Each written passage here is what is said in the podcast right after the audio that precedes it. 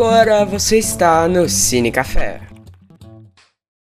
E aí, pessoal? E uau, quanto tempo? Estamos de volta depois de algumas dificuldades pessoais para cobrir a série do nosso tão querido Boba Fett.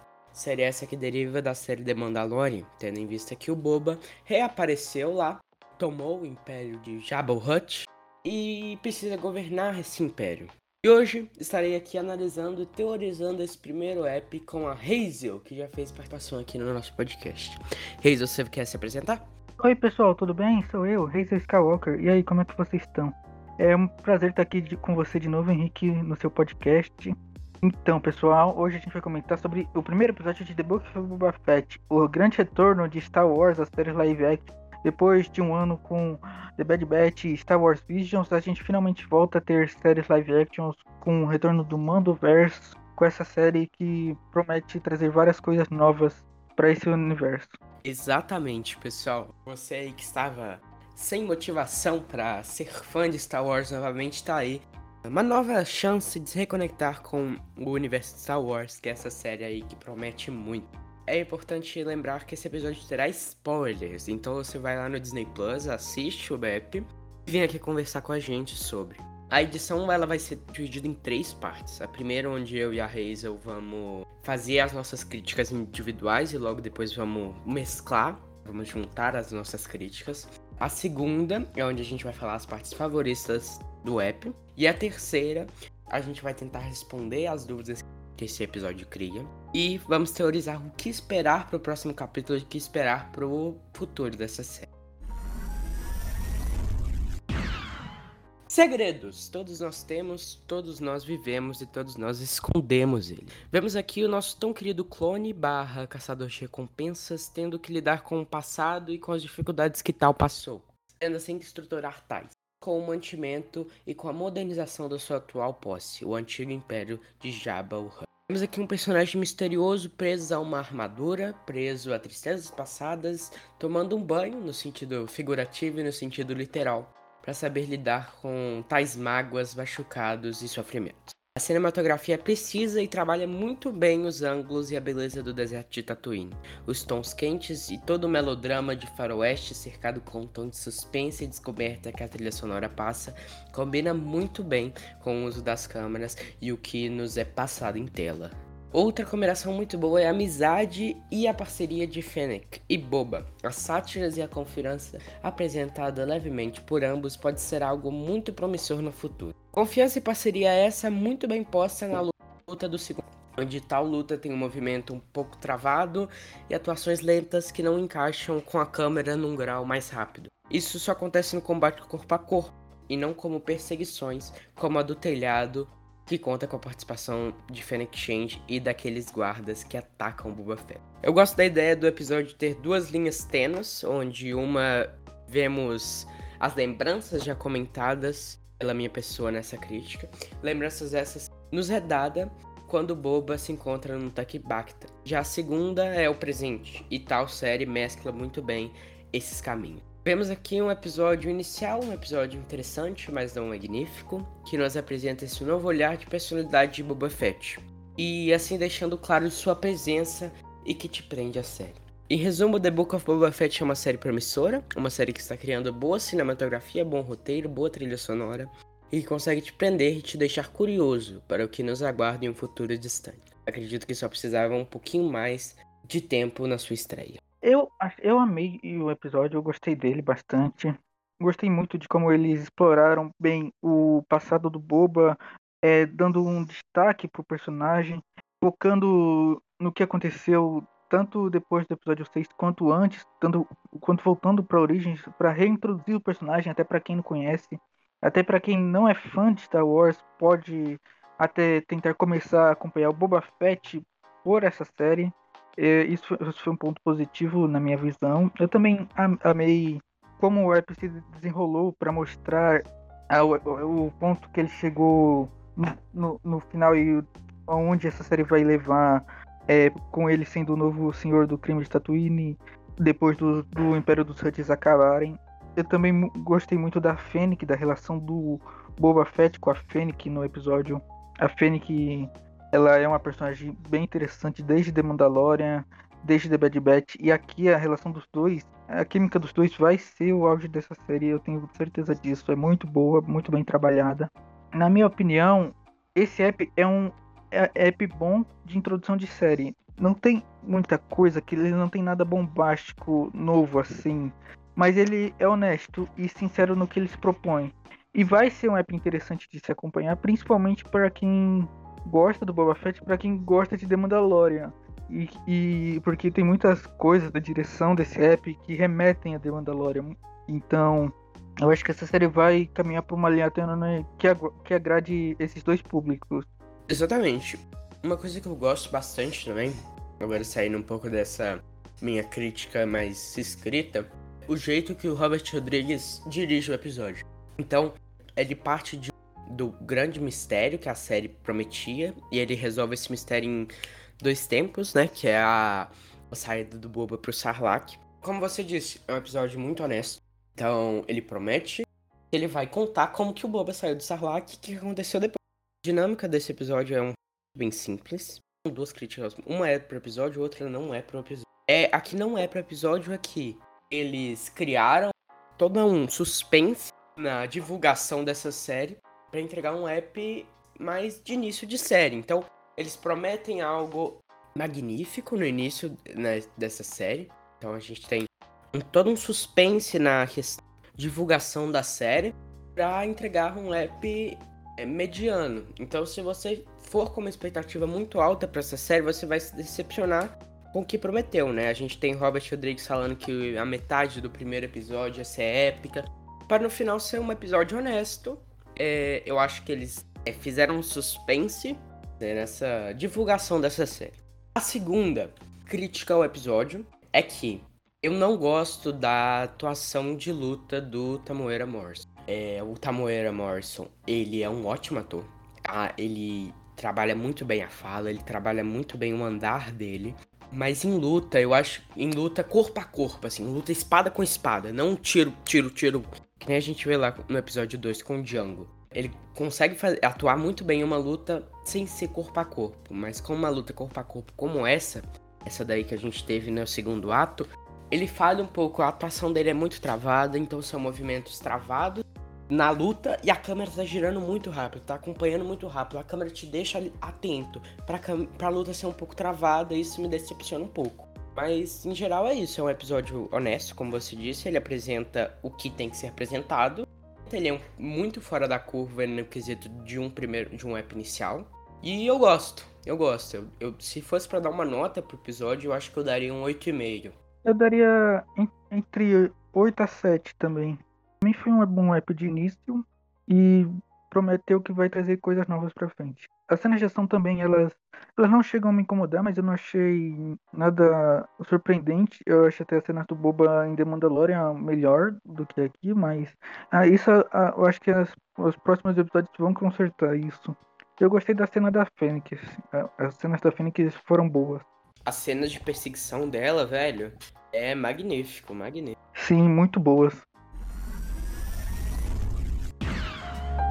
Agora vamos passar para as nossas partes favoritas do episódio. É, uma, assim, uma cena que eu gosto muito é a cena de luta barra fuga da aldeia Tusken. Pra mim, só a, a, a, luta do segundo ato que me incomoda. A do primeiro, não. A, a, do primeiro é essa, essa fuga do bobo da aldeia Tusken. Então, a gente... Eu gosto muito do combate. Me lembra até um pouco aquele Kurosawa filmes até de, fa de faroeste que tem um, um, duelo, assim. É um ambiente mais escuro, é um, um, um duelo, assim. E eu gosto que o Boba é, apanha de um Tusken. Tuskens esses que usam roupas pretas. Isso é muito curioso quando a gente for comentar a parte da, da teoria. E outra, outra parte favorita do episódio é a perseguição da Fênix com aqueles ninjas. Né? A gente tem uma perseguição muito de prédio em prédio, me lembrou muito The Clone Wars, o submundo de The Clone Wars. Então é uma câmera rápida e aí a gente tem a gente tem um, um eu acredito que seja um push pro próximo episódio, a, a, captura daquele daquele ninja lá, ninjas esse que a gente ainda vai comentar mais para frente. E a minha terceira e última é, parte favorita foi o Boba matando aquele dragão, aquele bicho que parece um minotauro, que parece um Godzilla de Tatooine, e ganhando a confiança da tribo. Então a gente tem um Boba Fett mostrando suas habilidades corpo a corpo, é, que ele, mesmo amarrado, consegue enforcar o monstro e ganhar a confiança da tribo e, consequentemente, eu acho que ele vai ganhar a liberdade dele ali, né? Isso é o que o app mostra, então é algo bem poético. Eu gosto muito disso. E agora eu queria saber as suas três cenas favoritas. As minhas favoritas, eu também. Uma delas também é a luta com aquele monstro lá, entre o Boba e ele, e aquilo foi muito bem feito. Eu amei aquela luta. A cena favorita minha é, é, foi quando a, o Boba conseguiu sair do Sarlacc. Essa cena foi muito boa. Eu amei a maneira que ele saiu, porque a gente já tinha visto isso em quadrinhos, em livros, só que nunca a gente viu isso em live action e ver como foi, em live, foi feito em live action, eu amei ver isso e foi muito da hora.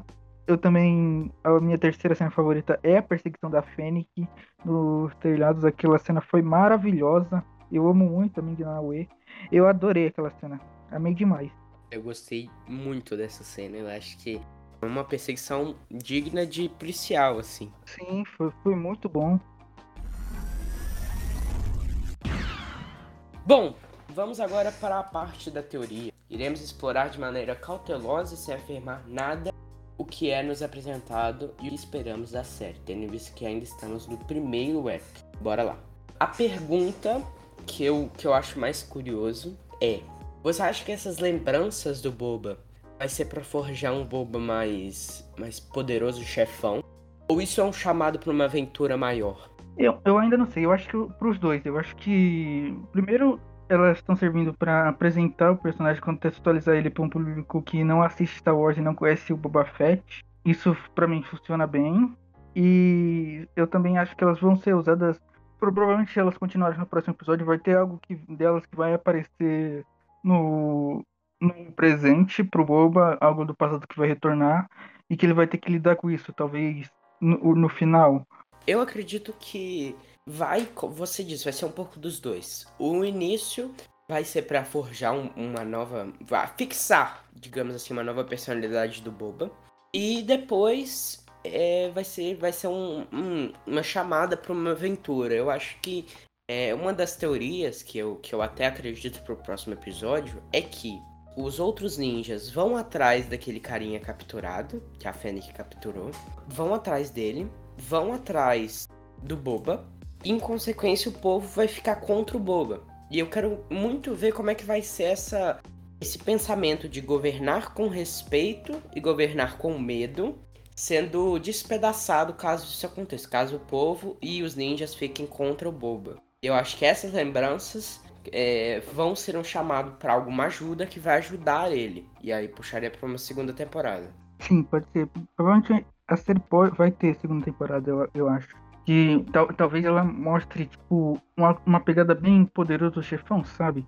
Em relação ao Boba. Dele ficando cada vez mais amargo e mais poderoso enquanto entende os fardos de ser o líder. Aquela parte das oferendas lá, das homenagens prestadas pro Boba, me, me lembrou bastante o Poderoso Chefão. No filme lá, no, na primeira cena do, do primeiro, que aquele cara pede pro Corleone matar o cara que bateu na filha dele.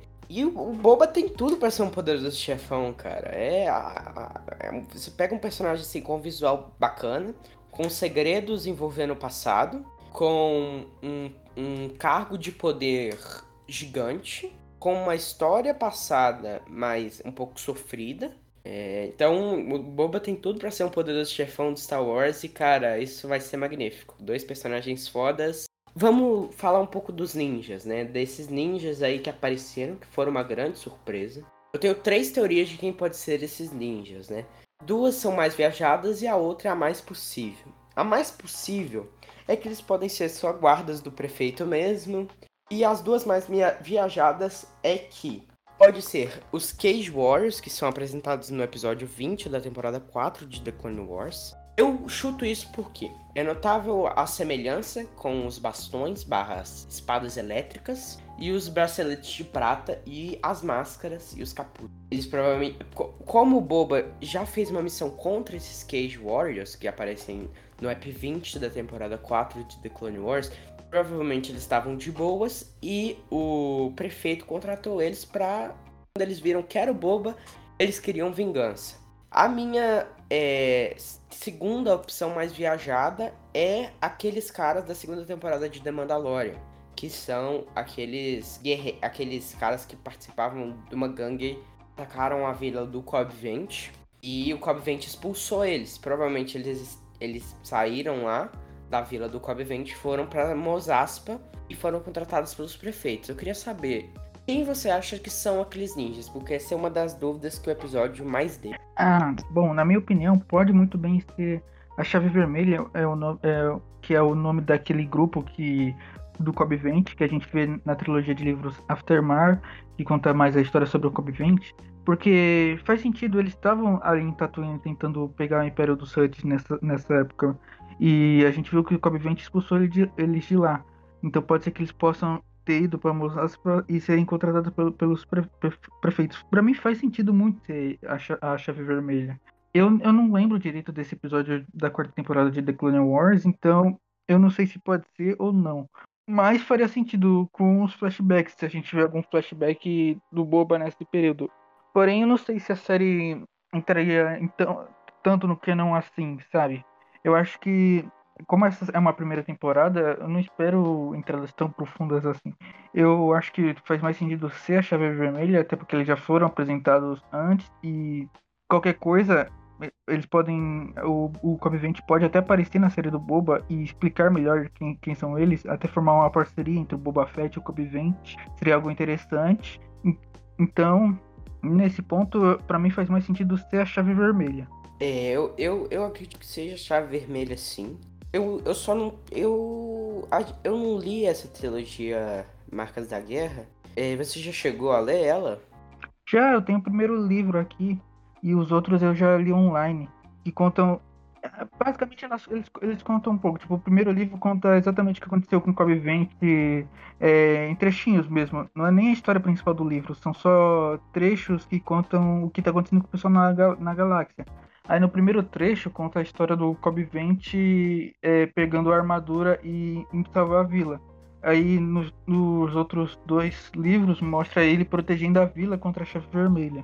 Você acha que são aqueles Tusken? Porque eles são Tusken com roupas mais pretas, com tons de roupas pretas. E normalmente os Tusken vestem roupas beges. E é uma vila muito menor e são cabanas totalmente diferentes eu acho que eles possam ser uma outra vila de Tuskens, tipo, outra, outro grupo. Porque os, os Tuskens têm várias inspirações nas, no, nos indígenas norte-americanos na, naquela época de faroeste. Foi dali que o George Lucas se inspirou para criar o Povo da Areia. Então acho que talvez esses Tuskens sejam outra vertente, sabe?